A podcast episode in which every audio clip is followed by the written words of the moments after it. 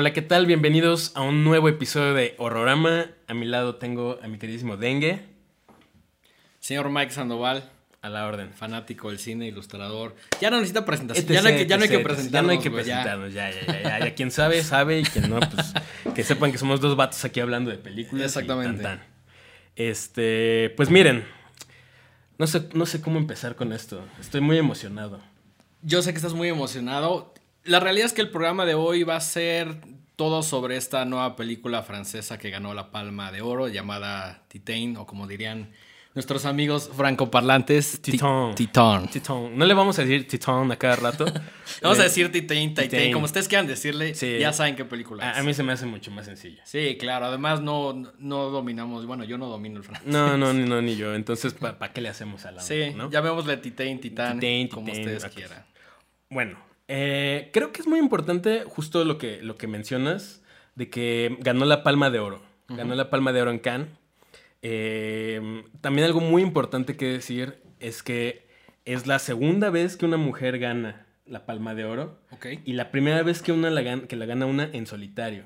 ok, ok. La- Las otras la- habían sido como... Sí, la otra palma de oro que tiene una mujer la tiene Jane Champion eh, por el piano en 1993. Ok, ok, ok. Y desde entonces ninguna otra mujer había ganado la palma de oro y en solitario Julia Ducournau es la primera en ganarla. Que además lo hace con su segundo largometraje. Sí. Eso está muy cabrón. Está heavy. Está y, muy y de hecho, eh, su primer largometraje, que se llama Raw, crudo, eh, también eh, debutó en Cannes. No ganó, pero le fue bastante bien en críticas, ¿no? Sí, sí, sí. ¿Tú, tú la viste, Dengue? Yo la vi y creo que te lo dije antes de que viéramos eh, Titane. eh, como que no conecté o no sé si esperaba algo diferente. Eh, no me parece una mala película, pero como que cuando la vi no conecté mucho.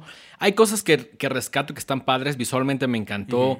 Eh, creo que es bastante cruda, como el nombre lo dice, bastante sangrienta, un poco explícita.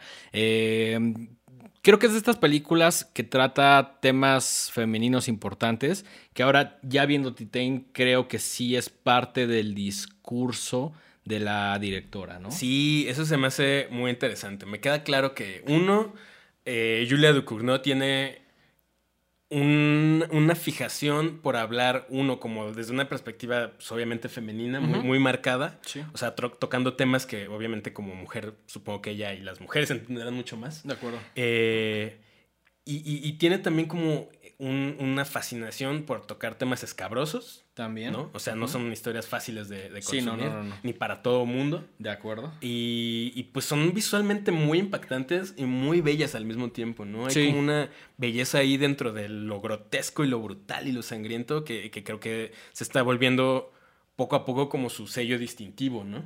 ¿A ti qué te pareció, Ro, antes de que ya entremos como de, como de lleno a, a Titane? ¿Qué te pareció, Ro? ¿Te- cuando salió, ¿te gustó? A mí me gustó ¿La volviste mucho. a ver varias veces? No, yo tengo un tema como de que me gusta ver una película y dejar que pase mucho tiempo antes de volverla a ver para que se me olvide. Ok. Entonces, eh, la, la tengo bastante presente todavía. Es una película de 2016. Entonces, pues ya tiene sus años, pero sigo acordándome, acordándome de varias cosas. Eh, algo que a- a- a- en unos momentos voy a, retomar cuando ya hablemos más en serio de Titane es el tema de la transición. Sí. Hay un paso ahí, hay un, hay un tema de una especie de ritual entre la transición de niña a adulto.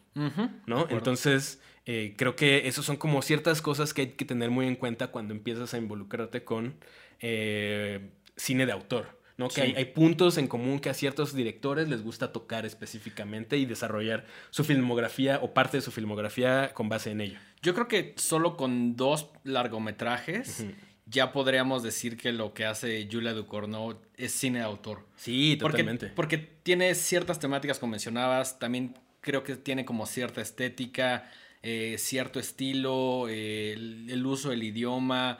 Hay como varias cosas que ya empiezas a decir, ah, esta es una película de Julia Ducournau. Sí, sí, sí, hasta, hasta visualmente, ¿no? Ya está, tiene un estilo cada vez más marcado. eh, en Raw como que se empieza a ver, pero creo que donde sí le trepó así hasta el 11 Sí, fue sí. en, en, en T-Tain, ¿no? Sí, muy cabrón. Em, en Raw, em, digo, para quienes no hayan visto, rápidamente es la historia de una, una chica que entra a, a, la carrera, entra a la universidad, que es la misma universidad donde estudian sus papás, y entra a la carrera de veterinaria. Entonces, ella es vegetariana y ciertas cosas pasan a lo largo de, de, de la película donde ella empieza a desarrollar una fascinación por comer carne humana, ¿no? Empieza como con, primero probando eh, eh, hígado de conejo y luego... Como que va progresivamente, que eso, que eso sí está muy padre, ¿no? Sí, sí, sí, como que se va dando cuenta que hay algo ahí que le, le, le prende, le, uh -huh. la pone como en un estado raro y, y pues empieza como a, a experimentar más y más y hasta que termina comiendo carne humana, que curiosamente me acordé mucho de una película eh, también dirigida por una mujer, una, una, directora increíble que se llama Claire Dennis, que mm, se llama eh, Trouble Every Day. Ok. Protagonizada por Vincent Gallo.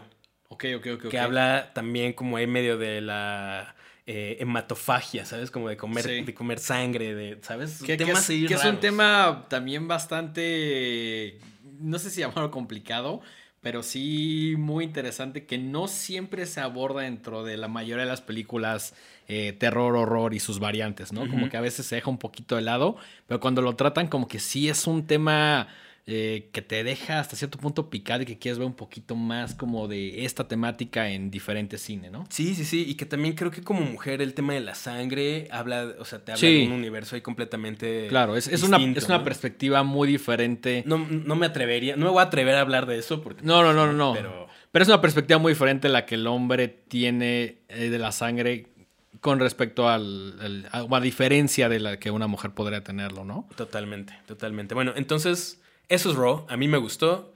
Eh, creo que eh, es importante como tenerla ahí en mente, Sí. eh, flotando como alrededor cuando ves Titan, ¿no? Que fue algo que yo no hice, o sea, como que cuando fui a ver Titan, como que dije, ah, bueno, voy a ver esta nueva película. Por ahí dije, quizá no sé si se me antoje tanto porque Raw no me encantó, como que no me enamoré, pero dije, bueno, vamos a ver la nueva. Y hasta cierto punto, lo que me pasó es que yo la vi en, yo la vi en mi televisión, o sea, la vi en mi casa, como la primera experiencia. Y fue una experiencia completamente diferente a cuando fuimos a verla al cine, ¿no? Sí. O sea, ya tenía como otra lectura, ya sabía más o menos qué sucedía. Entonces, la segunda parte, o mejor dicho, la segunda vez que fui a verla contigo, ya en la pantalla grande, como que yo ya estaba fijándome más en el. como en una segunda lectura, como en los detalles, como en el trasfondo, como en las capas que tiene. Eh, tú que la viste una vez, creo que sí conectaste y sí agarraste la mayoría de las ideas que la película trata, que son bastantes. Y también creo que es una película que puedes ver como justo al, nivel que tú quieras, ¿no? O sea, a lo mejor la puedes ver una vez y si tu análisis no, no es tan profundo o no te interesa que así sea, si no quieres clavarte tanto, pues dices, es una película chingona, que me gusta esto, eh, que tiene una estética muy padre, que es violenta, que es sexual, que tiene diferentes cosas que te pueden atraer o repeler, ¿no? Que algo, una de las cosas que más me gustó de esta película, sobre todo de la experiencia en cine, que sí es importante y generalmente recomendamos. Mike es un poco más purista que yo. Yo puedo ver las películas prácticamente en cualquier lado que no sea un celular. Por favor, no hagan eso. La película que sea, no la vean en un celular. Intenten verla en una pantalla de 40 pulgadas, 20 mínimo. Este. pe- Pero sí, o sea, una de las cosas que más me gustó fue ver cómo cinco personas, porque las conté, se salían de la sala. Sí. Y hace tiempo no me pasaba. O sea, creo que me había pasado con películas que sabes que son muy malas. Ajá. Que son como de comedia o cualquier cosa que la gente dice, pues, güey. Qué sea, basura, ¿no? Ajá, la gente abandona el barco y dice, güey, pues ahí nos vemos, ¿no? Voy a ver otra película o, o me voy a mi casa, lo que sea. Pero aquí sí siento que fue. o sea, que la gente se salía por el nivel de provocación, de temáticas, de estética, de violencia que la película tenía. Sí, que de hecho eh, le pasó lo mismo eh, a la gente que vio en Cannes, bueno, y supongo que en otras salas. Es lo que Eh, decían, de, es lo que decían de Rono, que hay gente vomitando y. O sea, también creo que lo utilizan como medio gancho ahí. Ajá, es ser, como ¿no? un gancho y, y- y al final del día sí es algo atractivo. Si te dicen, güey, salió un chingo de gente, güey, había gente vomitando, dices, qué chingón, ¿no? Y esto es algo una tradición que sucede desde El Exorcista, ¿no? Como vender una película de una manera eh, sí por la película, pero también como por la reacción de la gente, que también es válida. Y al menos en Titanes, sí, Mike es mi testigo, cinco personas se salieron. Yo lo atestigué. Y ya no regresaron. No fueron por palomitas, no fueron al baño, simplemente la película les cagó. Y, muy al principio, ¿eh? O sí, sea, ni siquiera como de que, ay, bueno, es que pero, cierran el metro y no voy a llegar. De acuerdo, de acuerdo. Pero también creo que al principio la película muestra la parte más como in your face, como más transgresora, como más violenta.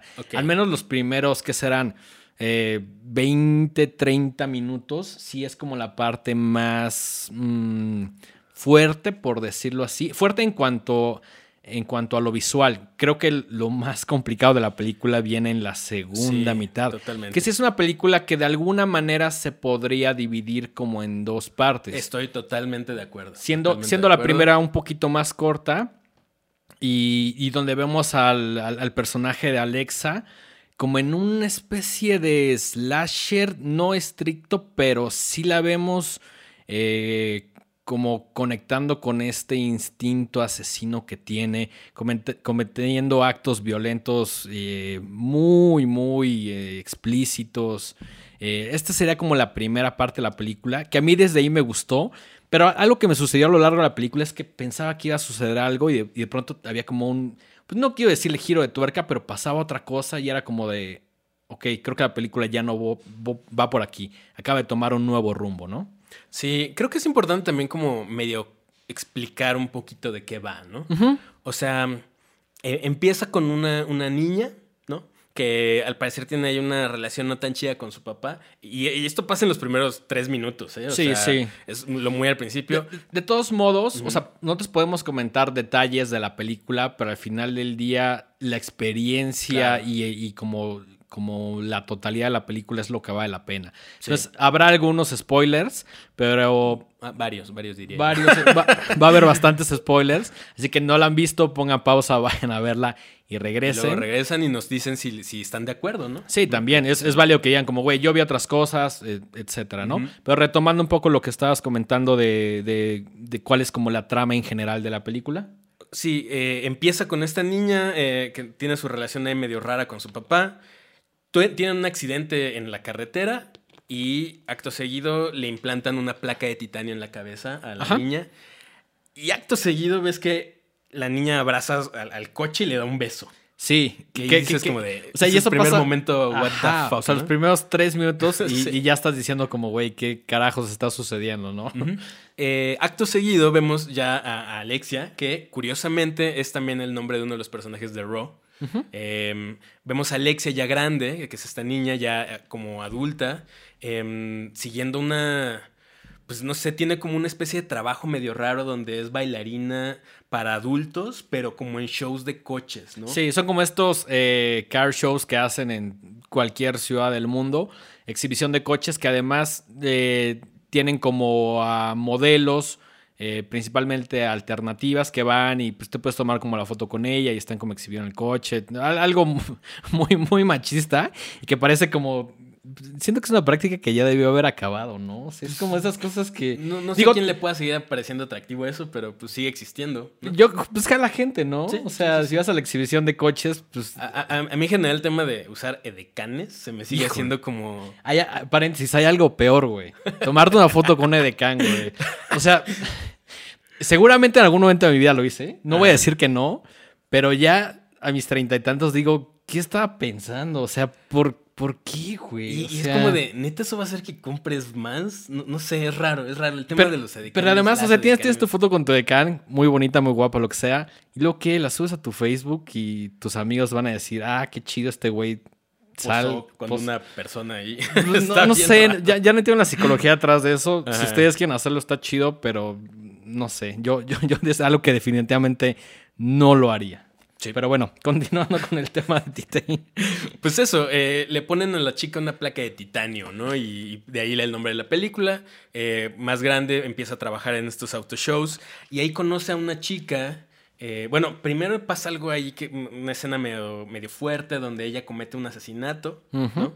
Y, posteriormente hay una escena rarísima donde la, la- la- Alexia eh, se está bañando y de repente hay algo como afuera del baño y sale y es el coche que un coche de los do- donde ella estaba bailando al principio eh, y entra ella al coche y tiene relaciones sexuales con el coche. Tal cual, así. Tal cual. es- tal cual. Esto, esto no es una metáfora. No es- eso, eso- sucede tal cual. O sea, hay- hay- se sugiere. Bueno, no, no se sugiere, creo que es hasta cierto punto explícito que el personaje principal, eh, Alexia, está teniendo relaciones eh, sexuales con un. dentro de un coche con el coche, ¿no? Sí, Esto sí. también sucede muy al principio. Y siento que es una especie como de continuación por su eh, fijación, fascinación por lo mecánico, por lo industrial, por lo, eh, ya sabes, como por, por, por el titanio, por el metal, por, por este tipo de materiales muertos, pero al final del día que, que representan como cierta fuerza o que tienen como cierto, cierta estética, cierto material, ¿no? Sí. Es, que, que esa es como la, una de las escenas como que también saca mucho de onda, o sea, que ves eso y dices, qué pedo, ¿no? Y también está, y, y es una escena que a veces se compara o que empieza a crear como cierto paralelismo con el trabajo de Cronenberg, específicamente con Crash. Eh, donde Crash pues, es una película en, en la cual hay muchas personas que les excita como este pues como esta relación con el coche, como con los accidentes Ajá, específicamente. Es algo ahí que no te lo explican tal cual, pero que puedes ir descifrando a lo largo de la película, ¿no? Sí. Eh, de hecho, estaba viendo la, la entrevista que le hacen, no me acuerdo si es en el New York Film Festival o en Cannes, alguna de esas dos, porque estaba viendo las conferencias de prensa. Y hay una reportera que mm, de Chicago Sun Times que agarra y le pregunta así como de, oye, eh, bueno, no le, pregunta, pero le dice como de, oye, siento que tu trabajo tiene algo que ver con Cronenberg, ¿no? Y Julia como que se emociona muchísimo y dice, no mames, qué cabrón que me comparen con, con alguien del calibre de Cronenberg, ¿no? Específicamente con Crash, Hale Cronenberg. Eh, entonces como que dice, pues mira, no siento que esté a ese nivel para nada, pero pues sí hay algunas cosas que podría decir que están influenciadas en esta película con Crash, ¿no? Eh, ya sea un poco la temática, ya sea un poco la estética, el tema de los coches, el tema del sexo, eh, etcétera, ¿no? Fíjate que en un principio yo también, o sea, creo que la lectura más obvia es esa, ¿no? Así como, ah, coches, sexo, crash. Crash, sí. ¿no? Eh, y, y fíjate que conforme lo estuve pensando y estuve analizándola, mm, voy, a, voy a pasar eso más al final, pero sí siento que es como un análisis un poco superficial. Es- No, lo cual no está mal. Es el... ¿No? Yo creo que es lo más relacionable, ¿no? Es O lo sea, más que- relacionable. ajá. Y, y justamente, eh, pues David Cronenberg es como el, casi casi el maestro absoluto del body horror, ¿no? De este, este subgénero del terror donde todo lo que te produce miedo, te produce como esta sensación de eh, incomodidad proviene de los cambios que puede sufrir tu cuerpo. Sí. ¿no? Entonces eh, es importante también tener como eso ahí flotando alrededor eh, en, en la medida en la que vayamos desarrollándolo. Fíjate que eh, haciendo este, este análisis, tengo aquí mis apuntes, me fui así como apunté un montón de cosas porque tiene tantas ideas y Sí, tantos sí, conceptos Que, que da para mucho, ¿no? Por ahí leí que sí hay como un, un tipo de eh, inclinación sexual llamada objetofilia. ¿no? Donde pues las personas pueden llegar a sentir excitación hacia el objeto que tú quieras, ¿no? Ok, sí. Eh, y, y que incluso no nada más hacia, desde el punto de vista como sexual, sino que muchas veces hasta sentimental, Ok. ¿no? O sea, hay personas que se enamoran de objetos.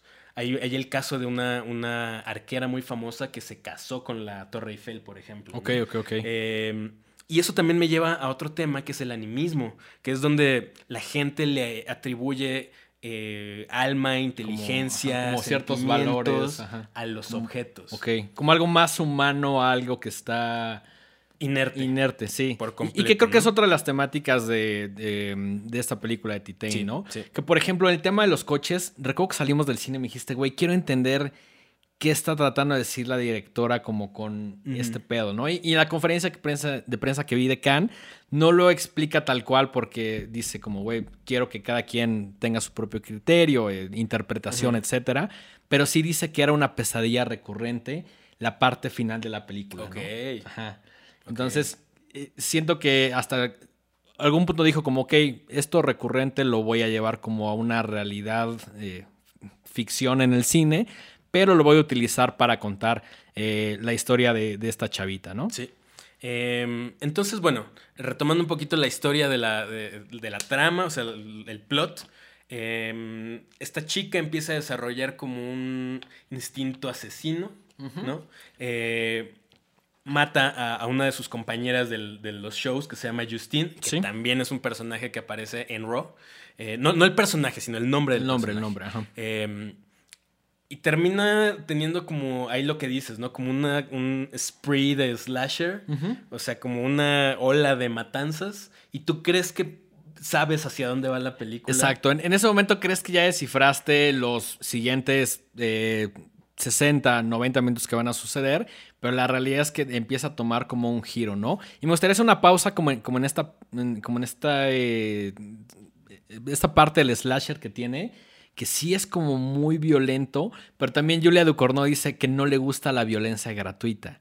O sea que al principio el personaje es muy así para que no puedas conectar con él, para que no puedas sentir ninguna clase de empatía, ¿no? Y no la sientes porque al final del día es una persona que mata y mata un poquito sin motivo. Sí, la, primera, la primera matanza sí es un poco como de defensa personal hasta cierto punto, pero ya el resto sí tienen que ver con otras cosas que no, que no se explican bien en la película, pero que sí están muy intensas. Y creo que también tiene como esta ya tradición, al menos de los últimos 15, 20 años, de cuando está sucediendo algo como súper intenso, súper violento, de poner una canción que contrasta con eso, ¿no? Y eso lo hace en dos momentos de la película, del segundo hablaremos próximamente. Pero sí, es este momento en el cual eh, la película agarra otro giro y, empieza ya a hablar un poco del tema de la, mm, del cambio, de la, de la, metamorfosis. Entonces, este personaje, eh, después de haber matado bastante, empieza a transformarse, primero por su seguridad o por mantenerse a salvo, ¿no? Sí, porque le empiezan a buscar los policías. Exacto, le empieza a buscar eh, la justice. La justice. La justice, tal cual. Eh, por ahí se la quieren apañar y pues agarra y se, corta, se corta el pelo ya sola, eh, se desmadra la nariz en el baño, eh, se golpea, cambia su aspecto. Se, venda, se pone estas vendas de compresión para ocultar sus pechos, para ocultar como sus, sus características más femeninas, que digo, de entrada la, chica es como muy delgadita y todo, entonces le, queda, ¿no? Le queda como adoptar esta forma como bastante andrógina. Y empieza un, no un desastre, sino un, una vorágine de cosas loquísimas, ¿no? Sí, que, a lo mejor ya no tienen tanto que ver con las, con la las temáticas de la primera parte. Ya es, aquí con la película se vuelve mucho más compleja, tiene otro ritmo, eh, mucho más profunda, con, con, temáticas que tienen que ver con la individualidad, con la metamorfosis, con la aceptación. Eh, creo que y bueno, no creo, Julia Ducournau en esta, en alguna de las conferencias de prensa, dijo que la temática principal tenía que ver con el amor. Sí, claro. Lo, cual no es algo que puedas mm, ver a primer, a primer plano una vez que viste la película, ¿no? O al menos no me sucedió a mí. O sea, yo la acabé de ver la, primera vez y como que no entendí todas las ideas. Fue hasta que ya la vi en el cine y que ya más o menos sabía cómo transcurría, ya no me fijé tanto en, lo que sucedía, sino como en esas ideas detrás, que me di cuenta de que hay cosas más complicadas en su temática, eh, que tienen que ver con justo la metamorfosis, con la aceptación, con la relación de familia y sobre todo con, con el amor. Sí, em, acto seguido de esta transformación que vemos en pantalla, ella se hace pasar por un chico que no te dicen bien qué onda, pero que desapareció hace muchos años y que ella siente que si se modifica lo suficiente puede hacerse pasar por ella, por él, por, el, por este niño. Y resulta que eh, encuentran al papá, al papá que la familia que lo que lleva buscando como 10 años este, este niño desaparecido y se hace pasar como si él fuera, como si ella fuera este niño desaparecido. Exacto, Lo cual me recuerda a una película de 2012, es un documental eh, que justo trata también de un chico francés que se hace pasar por un niño gringo. Sí, me habías dicho, sí, que, sí, que la familia está en una negación tan absoluta y que a pesar de que todo el mundo le dice como de, es que no es tu hijo. Claro, Ni siquiera tiene los ojos del mismo color. Y esto es un documental, no es ficción. Eso esto, esto, esto ya es más complicado y es real y es algo que sucede. Ajá, y, y, hable, y, o sea, siento que ahí hizo un vínculo muy grande entre esta, esta negación tan grande que eh, con tal de creer en lo que tú quieras, eres, eres capaz de brincarte las opiniones, e incluso en alguna parte una persona de la policía le dice al, papá que si le hacen una prueba de ADN. Sí, exacto, exacto. Y él dice, es que como no voy a reconocer a mi hijo. Claro. Y eso mismo le pasa en el documental del impostor. Eh, le, ofrecen a la familia hacerle una, la prueba, prueba de ADN y dicen que no, que sí es su hijo, ¿no? Es como de, ¿qué tranza con esto? Y, y ahí es cuando, cuando entra como un poquito más como el tema del amor y de querer como recobrar ciertos lazos con una persona que estuvo ausente mucho tiempo, ¿no? acá, acá el papá como que de alguna manera se convence y dice como, güey, claro, reconozco a mi hijo. Y, se lo, y se lo lleva. Y ahí es cuando justo empieza como la que llamaríamos la segunda parte de la película. Y ya empieza a contarte la historia de cómo se relacionan esta chica que se hace pasar por hombre y eh, con, su papá que es el jefe de los bomberos, ¿no? Sí. Y como que en algún, en algún momento la vida de, de, Alexa cambia completamente, ¿no? Sí. O sea, ella se une como al cuerpo de bomberos, pero hay algo muy interesante que me encantó en la película que es, es algo muy cabrón y que es eh, que ella no habla. Claro. O sea, en, parte por, porque a lo mejor por el tema de la voz la podrían como descubrir y decir como, ah, pues esta voz no es tan masculina, lo que sea pero también como en una idea de, de, de, ser como muy agresiva y como muy hostil. Porque al papá nunca lo golpea, no, o sea, nunca vemos una confrontación como en la primera parte a golpes o con lo que sea con el papá. Creo que aplica una todavía más culera que es que te dejen de hablar. Claro. Que eso a mí sí me parece. O sea, prefiero que alguien llegue y me miente la madre y me diga así como de, güey, eres lo que sea aplicarte la ley del sí, hielo. La, la, ley del hielo, es, muy gacha, es muy, muy gacha. Y además siento que, a menos a mí me arde más, güey. Sí, ahora imagínate la confrontación entre hijo y papá y que tu hijo no te hable después de que llevas 10 años buscándolo, o sea... Sí, y en algún momento se ve la desesperación del papá que dice así como de, güey, hasta mi teléfono puede decir hola, hasta los pericos pueden pronunciar hola, güey. Entonces es como como esta desesperación que al final acaba aceptando y, se ve muy claro cuando ya llega como estación de bomberos y les dice, hay una frase que me encanta que les dice, güey, para ustedes yo soy Dios y Él es Jesucristo y solo va a hablar cuando Él quiera hablar y cuando Él hable todos van a escuchar, güey. Sí, no. Y es, Hay, hay, como este tipo de frases durante toda la película que nada más dices, qué pedo, ¿no? A, mí el papel de, Vincent, que es el, jefe de, los bomberos. O, como dirían los francoparlantes, Vincent Landon. Vincent Landon. Vincent Landon es el nombre del, actor. Es el nombre del actor, sí. Eh, fue mi personaje favorito. Es un personaje tan complejo. Es que es eso. Creo, que es el personaje más complejo. Para mí, la realidad es que la película está compuesta por, por Alexa y, por, y por el personaje que, que hace Van ¿no? Siendo mucho más complejo, no sé si complejo, pero creo que a nivel nosotros siendo hombres heterosexuales podemos conectar más con las ideas que él está tratando de explorar, ¿no? Sí, fíjate que algo que me llama mucho la atención de él es que es un señor ya grande, rondará los 70 años, ¿no? Pero está muy fuerte. Sí. Y, algo que te, que te, van poniendo en la película es que sí hace mucho ejercicio, pero se inyecta esteroides. Y eso te habla del cambio también, ¿no? Es como mi cuerpo está eh, pasando ya una etapa como de decadencia y yo lo quiero seguir manteniendo fuerte, ¿no? Quiero seguir siendo esta persona, quiero cambiarlo, quiero eh, eh, frenar el paso del tiempo y, no ceder ante la, pues, la, decadencia del mismo, ¿no? Que además hay, o sea, y esto como que él también lo explicó dentro de la conferencia de prensa, que justo un día llegó Julia y estaban como en la peda y estaba con, eh, con Vincent o Van Sant, como quieran decirle, y que le dijo como, güey, tengo un papel que escribí para ti, güey. Entonces le dijo así como de, ya, luego hablamos. Entonces que le marcó después y le dijo como, oye, güey, en la peda dijiste que tenías un papel para ti, güey, ¿qué pedo? Dijo, no, pues sí estaba peda, pero pues la neta sí, güey.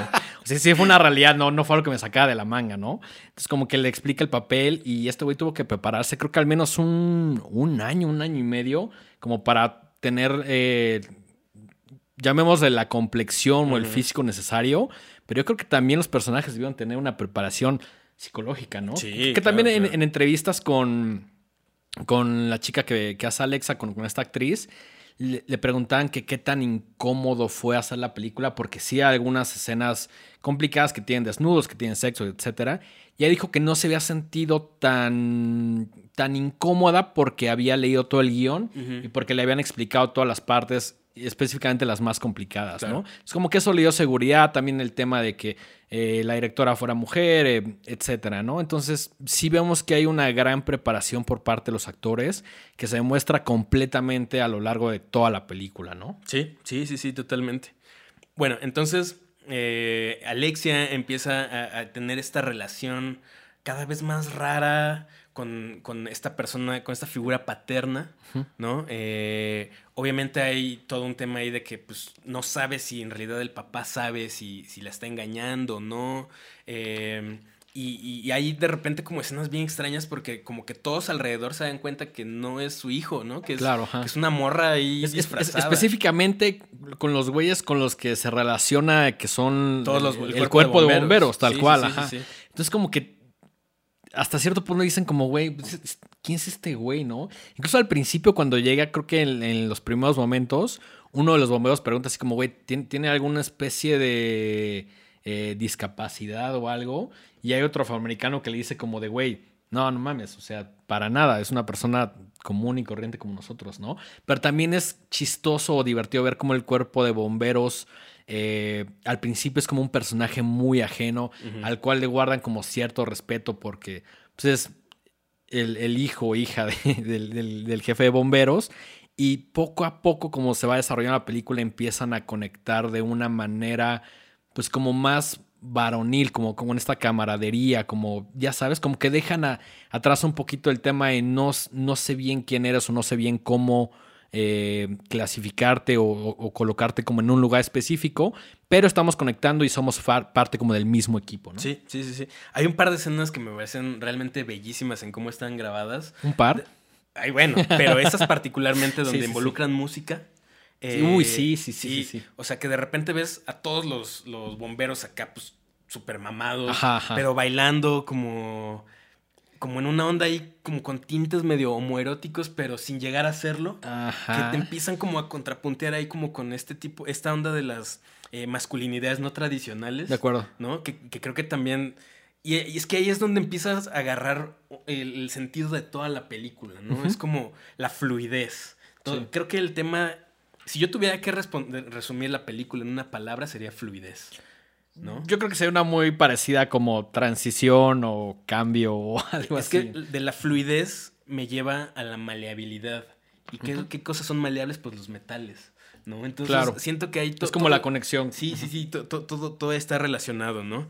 Em, para mí, la película, el tema central de la película es sí el cambio, la transición, la mutación, el amor Sí. Eh, y, cómo este, los cambios implican dolor, implican sacrificio, claro. Eh, implican adaptarse, eh, no ser parte de la norma, ¿no?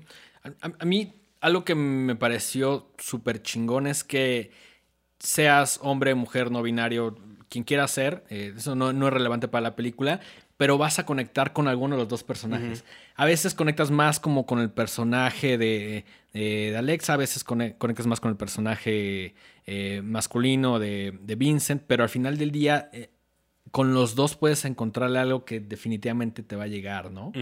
y, en mi caso, creo que hasta cierto punto me relacioné más con el personaje que es el, papá, ¿no? El, cuerpo de bomberos, eh, con el tema del cuerpo, con el tema de, de cómo intentas recuperar una relación, de cómo esa relación se vuelve como prácticamente, eh, pues no algo obsesivo, pero algo que te interesa muchísimo, que se vuelve como uno de tus pilares en la vida, eh, como este tema también de la vejez que por ahí se te tratan, eh, de cómo él hasta cierto punto no es coherente con lo que hace si se está inyectando como esteroides y le pide a su hija o al cuerpo de bomberos como un pues con un poquito más de disciplina y como más de ser personas como derechas.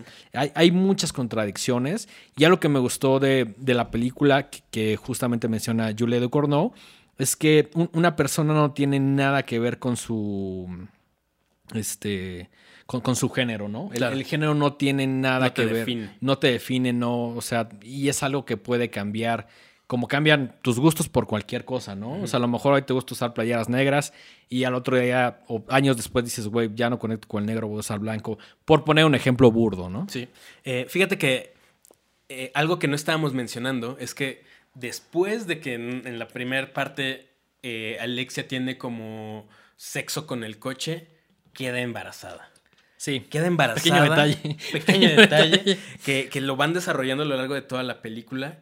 Y, y empiezan a pasar cosas rarísimas, ¿no? Ella intenta provocarse un aborto, pero en lugar de sangrar, empieza a, a- a- a- Escurrir a como escurrir aceite, ajá. ¿no?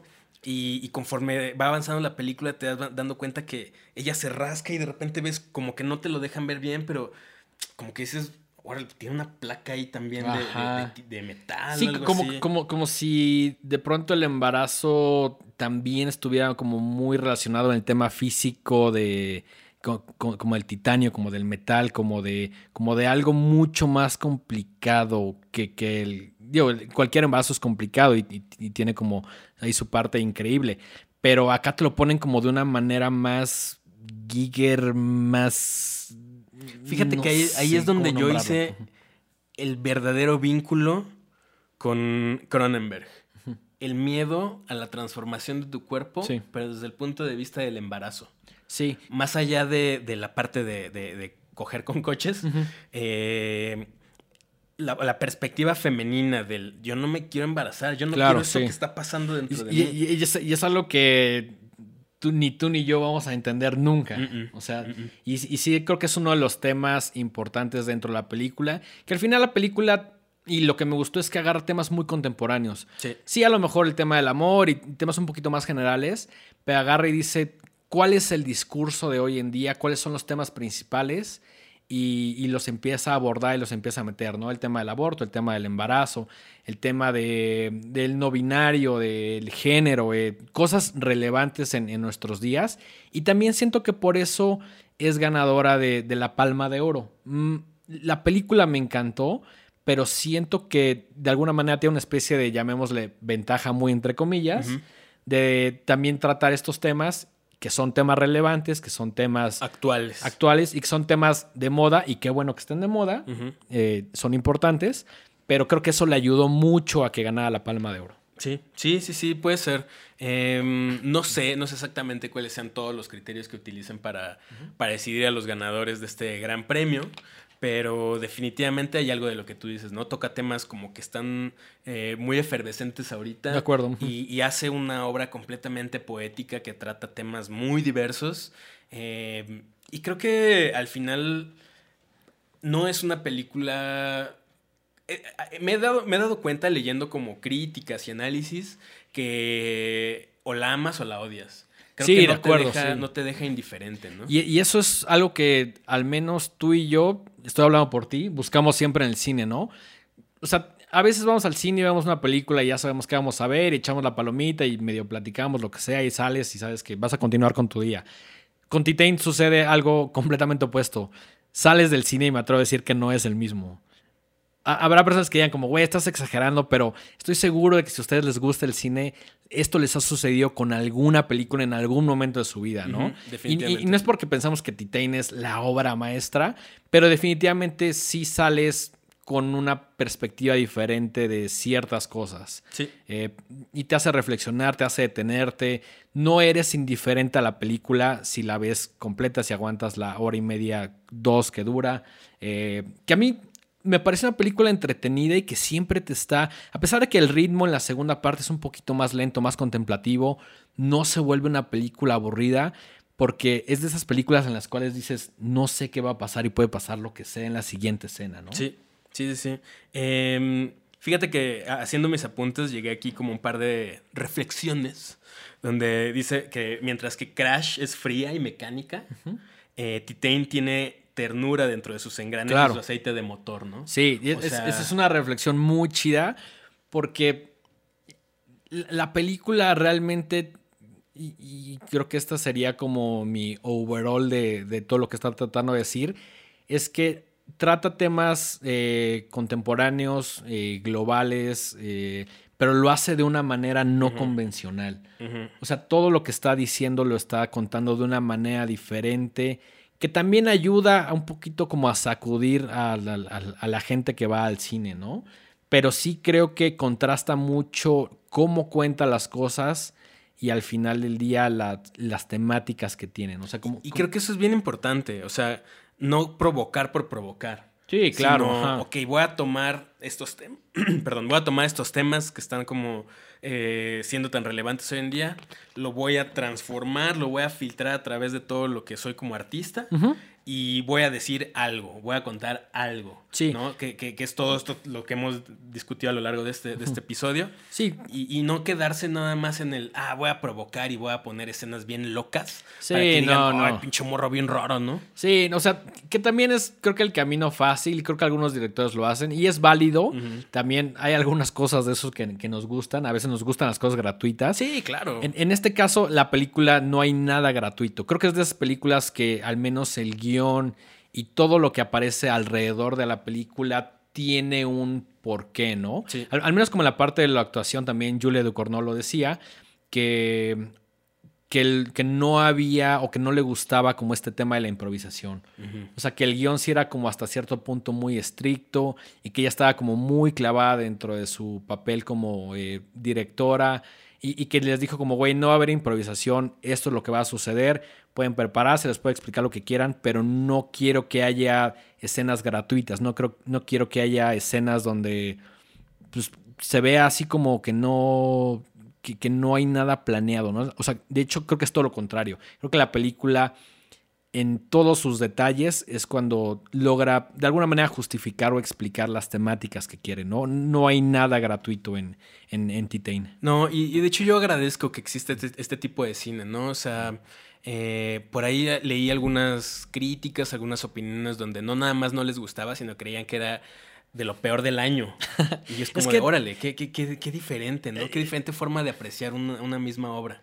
Creo que si vas al cine la ves y no estás tan interesado en clavarte como nosotros nos clavamos o nos interesamos por en tratar de entender un poquito más como la obra, sí puede ser algo completamente repulsivo. Específicamente la primera mitad, que fue cuando estuvimos en el cine y se salieron cinco personas, entiendo por qué se salieron. O sea, si, si, yo... Y estaba pensando si es una película que le pondría a mis papás. Y, y la realidad es que no sé. O sea, creo que la podrían apreciar si tenemos un como diálogo eh, después de la película. Igual ya está un, diálogo preparativo, ¿no? mira, esto que vas a ver más o menos va por aquí, va por acá. Exacto, fíjate en esto. Fíjate en esto. A la directora le gusta hablar de estos temas. Sí, porque es muy fácil que la veas y todos estos temas, o no todos, pero la mayoría te pasen de largo si no estás como teniendo esta sensibilidad para tratar de apreciarlo, ¿no? Que a mí fue lo que me pasó la, primera vez. A mí la primera vez que la vi me gustó porque la película es muy rara. Y dije, no sé si es una gran película o no. En la segunda ya es, en la segunda vista ya vi que, que descubrí que sí una gran película. Pero en la primera, la realidad es que me gustó porque era una película rara. Y creo que te lo dije. No sé si sea buena o mala, pero tiene todas las cosas que me gustan. Claro. O sea, la música, la violencia, el sexo. A, mí me encanta ver todo este tipo de temáticas. Y ya viéndola en, la pantalla grande, con otra perspectiva, fue cuando ya me di cuenta de más cosas, ¿no? Y te digo, es, regresamos al tema de las capas. Uno le va a encontrar la cantidad de capas eh, que quiera, ¿no? Aquí estamos analizando algunas, seguramente hay más. Y, creo que también es parte de, de la apreciación que cada quien pueda tener, ¿no? En, mi, en mi primera experiencia, y te lo comenté, me pareció una película que estaba constantemente cuestionándose el tema de lo femenino y lo masculino. Que sí hay algo de eso, pero es algo mucho más complejo cuando ya empiezas a hacer como ciertas pausas en momentos de la película, ¿no? Sí, para mí, eh, otra, otra, de las cosas que apunté aquí es. Titane es la confrontación, la confrontación entre lo que significa ser carne y ser presa de las pasiones más humanas para abandonarlas y dejarlas, o sea, y cuando me refiero a las pasiones más humanas, sexo, violencia, ¿no? Como esta... Sí, como lo más visceral. Lo más, visceral, para abandonarlo y dejarlo para hacerse, para pasar a ser algo indestructivo, algo indestructible como el titanio, ¿no? O sea, es al final del día es dualidades, cambio. Sí, sí, ¿no? sí, O sí, sea, transmutación. Y, y creo que por ese simple hecho de tocar estos temas, esta variedad de temas, y, y darle una forma tan original, vale mucho la pena verla. Sí, ¿no? la, la- la verdad es que la película ganó la palma de oro por algo. Eh, a lo mejor no solo fue un motivo, fue yo siento que el conjunto de, de las temáticas, de la estética, de, eh, de que es el segundo largometraje, de que sí es una película que a- al menos para mí siento que la llevó varios pasos adelante que Ro, ¿no? O sea, como que Ro sí la siento inferior, entre comillas, en el sentido de que no arriesga tanto como Titain. Claro. O sea, Rossi arriesga y sí hace cosas chingonas que me gustaron, pero Titain le dice como, güey, aguántame la chela, ¿no? Ahí te va todo, güey. Aguántate O sea, las carnitas, ¿no? Aguántate las carnitas porque ahí te va. Y creo que cuando salimos del cine, nuestra duda fue como, güey, ¿qué, qué sigue después de esto? Es que, es- o sea, ahí es donde dices, órale, me- me- o sea, obviamente la siguiente película de Julia Ducournau la quiero ver. Güey, ¿no? la quiero ver mañana. Mañana estoy formado en el cine, Sí, güey. todavía ni sale, todavía ni escribe el guion y ya la quiero ver, güey. Ajá, güey. O sea, son este tipo de, de- de autores, autoras que eh, empiezan a volverse voces interesantes dentro de- del cine. Sí. Y creo que para Horrorama es eh, el tipo de películas en lo personal que a mí me gustan. Sí, obviamente nos gustan los slashers y nos gustan las posesiones demoníacas. y Nos gusta eso. la porquería, Nos pero gusta la porquería. de vez en cuando hacemos una pausa para hablar de temas más complicados. Que también estas películas, eh, no quiero decirles basura, llamémosla de serie B, bajo presupuesto, también tienen ideas complejas si las estás tratando de encontrar. Sí, sí, sí, sí. Por ejemplo, en algún futuro hablaremos de tal vez de Malignant, ¿no?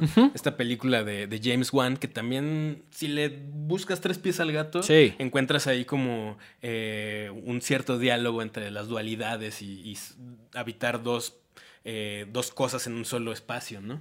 Estoy completamente de acuerdo. Habrá películas en las que nos clavemos más.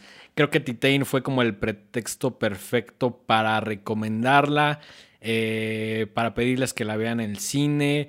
Eh, no, no creo que sea una película para todos y es justamente lo que hablamos que es como love or hate. O te gusta o te fascina o la odias y te parece una porquería, ¿no? También entiendo por qué hay mucha gente que le parece una porquería. La película no es fácil si no estás un poquito abierto a, a ver cosas diferentes, diferentes entre comillas. Sí. Porque el- No, no, no, a mí Creo nunca me no ha gustado como este, esta postura de decir, ah, es que si no estás acostumbrado a cierto cine, no la vas a apreciar. No, porque, No pues, tiene que ver con o nada sea, con con, eso. con nosotros empezamos a ver como cine más artístico, entre grandes comillas, pues tampoco estábamos listos, le estábamos así de putazo, güey, y fue como de, pues ya le, le vas agarrando como el gusto, por decirlo de manera, o vas conectando con algunas cosas, ¿no? También hay otras que dices como, güey, esta película, el director sueco me vale madres, no conecté, ¿no? Hay cosas con las que conectas, hay cosas con las que no, como en todo, pero sí siento que para muchas personas puede ser una película que los confronte un poquito de más, no solo en lo estético, sino como en las temáticas, porque son temáticas complicadas. Fuertes. Y, y- y también su- sucede lo mismo, ¿no?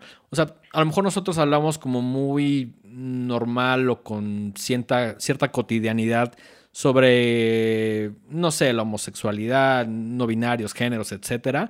Pero habrá quien diga como, yo esos temas no os voy a tocar. Y, y también es válido, ¿no? Pero siento que ella los pone como muy en la mesa, diciendo como, esto es parte, esta película es parte del discurso de nuestros tiempos y es importante que se esté hablando de esto, no con una idea de llegar a un sí o un no Claro, o a una no, respuesta. No, para nada, no, para no. nada. Est- Está planteando su perspectiva Exacto. y está generando diálogo, que eso es lo que me parece más importante de, de- de la película, ¿no? Total y absolutamente. Mi carísimo Dengue, creo que pues con esto podemos cerrar este episodio, ¿no? O sea, eh, los invitamos a que no se limiten, a, a que traten de explorar como estas narrativas tal vez no tan frecuentes y, y que se dejen sorprender. O sea, para mí fue eso. Yo sabía de esta película por la noticia de, de que ganó Palma de Oro. Sí. No tenía ni idea de qué iba. Por ahí medio me cayeron ciertos spoilers de que más o menos trata de esto y de esto otro. No me molestó, la, la disfruté de igual forma, pero yo llegué con la idea de dejarme sorprender por una película y no solamente me sorprendió, sino que para mí es de las eh, propuestas cinematográficas más relevantes, si no es que la más relevante del año. en mi opinión. Sí, sí, o sea, en algún momento próximamente, más temprano que tardaremos nuestro top de, eh, de películas favoritas eh, de este año. Yo creo que Titan sí está como al menos en los primeros Definitivamente. tres lugares, a pesar de que no es una película estrictamente de terror o de horror o algún género similar sí hay un poquito de esto y nos parece una película relevante que a lo mejor sale un poco de, de las que hemos tratado en, Horrorama, pero sí es algo muy relevante, es algo que va a estar en los tops. Ganó la Palma de Oro. Eh, y más allá de eso, creo que es una película interesante, que tiene propuesta, que te confronta, eh, que tiene ideas complejas y, y, que es muy de nuestros tiempos. Creo que así la, la, podría eh, definir. Si pueden, vayan al, cine a verla. Seguramente estará solo en salas eh, seleccionadas, como le llaman. No, no, no, nunca he entendido a qué se refieren con salas seleccionadas. Güey. Pues creo que es la forma bonita de decir, esta película no va a vender un pito de boletos. Ajá, además. Pero va a estar solamente en salas seleccionadas. Salas seleccionadas, ya saben. Este, la, la, la traen las personas de Cine Caníbal, que también van a traer eh, Lamp y que en algún momento también trajeron eh, esta película de las morras. Uh, mm, mm, que es como. Esa película. Que es como Virgin Suicides. Eh, y que tiene. O sea, trata como varios temas eh, que tienen que ver con el acoso en redes. Eh, Nación Suicida. Ah, Assassination Nation. Assassination Nation. Puta, peliculón, ¿eh? Si no la han visto, también, también se, la recomendamos bastante. Eh, esta también en su momento la trajo la gente de Cine Caníbal, a quienes les mandamos un fuerte abrazo y si quieren invitarnos a todos sus premiers, con gusto estaremos ahí. Obviamente que tengan que ver con contenido con Horrorama. Eh, también trae, trae Lamb, que creo que se va a estrenar los primeros días de diciembre. Okay. También la tenemos por ahí pendiente, que de hecho una película eh, bastante ruido. Por ahí la veremos. Y no sé si quieras agregar algo más a Titain. No, no, nada. O sea, creo que ya se dijo todo lo que queríamos decir. Yo ya dije todo lo que había apuntado aquí en mis, en mis anotaciones. Y pues creo que es hora de cerrar este episodio. Mike, recuérdanos tus redes sociales personales. Yo estoy en Twitter como arroba Miguel Sandoval y en Instagram como arroba Mike-Sandoval- ¿Tus redes sociales? En Twitter e Instagram, arroba el dengue, por ahí cualquier comentario, quejo, sugerencia. Redes de Horrorama. Estamos en Instagram como arroba los horrorama y si se van a nuestra bio en, en Instagram pueden encontrar el, el, link a todas las plataformas donde pueden vernos y o escucharnos. Ahí está Spotify, está Deezer, está Apple, que curiosamente somos el... el, el checando internet. eh, resulta que estamos en el número uno de podcast de TV y film. La, la categoría dice TV and Film History. Ok. No sé qué significa eso, no sé si haya muchos programas de eso. No importa la categoría. No importa estamos la categoría, en el número estamos uno. en el número uno de eso. Y, y en el top eh, completo de, mm, de, Apple, estamos como en el 10. Algo así. Jordi, Jordi Rosado está encima de nosotros, no queremos eso, nadie quiere eso, así que ayúdanos a llegar, pues no sé si al 1, pero pues un buen 5 por ahí, ¿no? Puede ser, puede ser, sí. Gracias a su preferencia y este, nos vemos en el siguiente Horrorama.